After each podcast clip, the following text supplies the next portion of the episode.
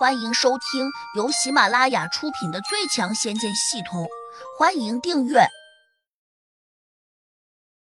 第六百零二章布置幻阵。我叫你怎么做，你就怎么做，听清楚了吗？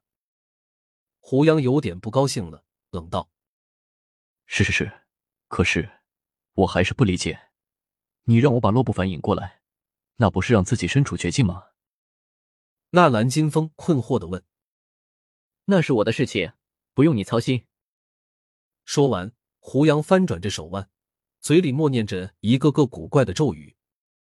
纳兰金风惊奇的看见，胡杨的指尖开始飞出一根根明亮的灵力线条，且还迅速掠向了四周，如同在纺织一张大网似的。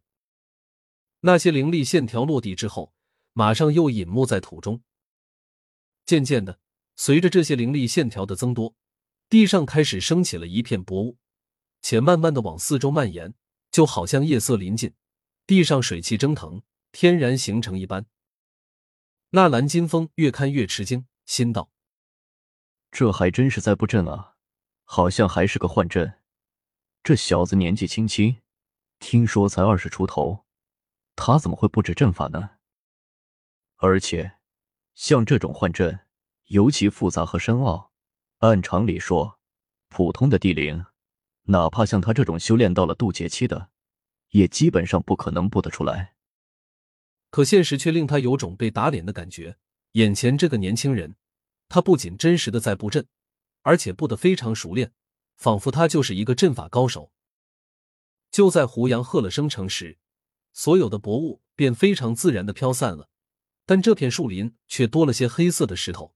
如同一个个突兀着的石林一般，纳兰金风努力用神识看着这些突然冒出来的石头，有点怀疑他们是种幻象，当然也不排除这些石头是胡杨搬来的。轰！他正想的稀里糊涂的时候，突然又感到大地震动了下，好像有什么重物从天而降。不过，他抬起头四下张望时，却什么也没有看见。纳兰金风有些诧异。难道这次震动也是虚幻的不成？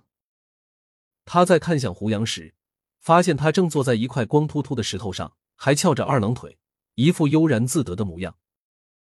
纳兰金风，你赶快给洛不凡报信，就说你把我困住了，叫他即刻来抓我。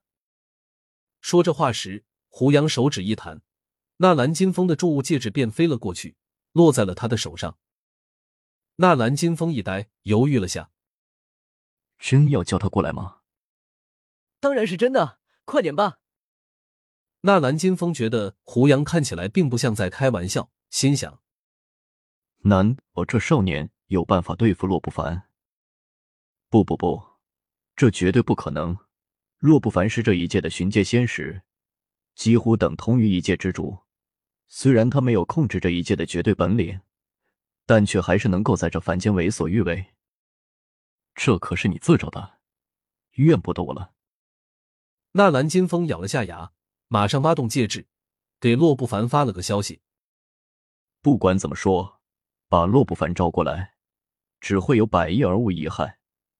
倘若洛不凡能够因此抓到胡杨，那自己怎么说也算得上立下了头功。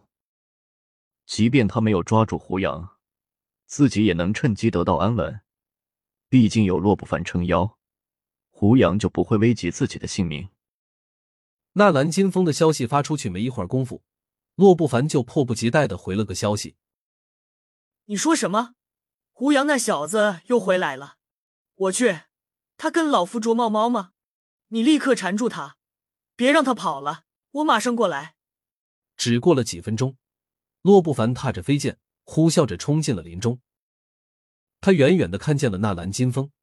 发现他站在一片浓雾中，不禁有点奇怪，因为他面前那片雾气尤其显得浓郁，心下便想：莫非胡杨被纳兰金风用法术困在了里面？待到飞得近了，他这才惊喜的看见胡杨果然在雾里面。从这外面看，胡杨好像有些焦急，正拿着长剑左刺一下，右劈一下，好像中了幻术似的。洛不凡一步落到纳兰金风的身边。欢喜道：“纳兰，你这次立功了。叔叔看，你怎么把胡杨这小子困住的？”哟，好像是个环阵吧？真看不出来，你这功力稀松平常，却能设置幻阵。纳兰金风轻咳了一声：“我虽然把他困住了，但却不敢进去拿他。一则是因为我的功力消耗的比较多，二则是因为他手上有法宝，不太好对付。”哈哈哈！你及时通报，算得上大功一件。纳兰，你站边上看好，我马上捉弄这厮。洛不凡没有怀疑，毕竟幻阵不是普通的阵法，没有强悍的实力，那是绝对布置不出来的。甚至还可以说，幻阵本身就比较复杂，普通的地灵别说布置，甚至连看懂都很不容易。因此，洛不凡毫不防备，径直往阵里面走。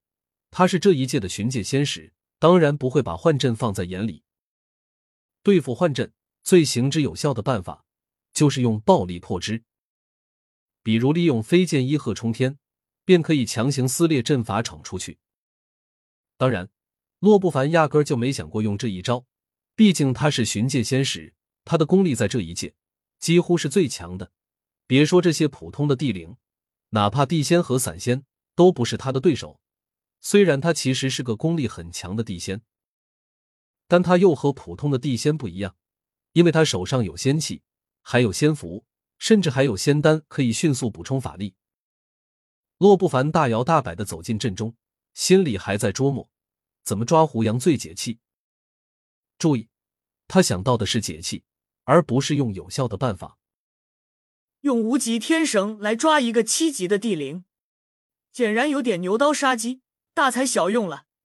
用仙剑劈杀，有可能一剑把他的脑袋给砍下来。不行，被抓活的。必得好好的打击一下他的尊严，方能解自己刚才的怒气。这么一想，洛不凡便伸出了手掌，飞快的扑了上去。他出手非常快，快的连那蓝金风也几乎看不清楚。那蓝金风有些惊叹，暗想这洛不凡果然有些本事，并非浪得虚名。本集已播讲完毕，请订阅专辑，下集精彩继续。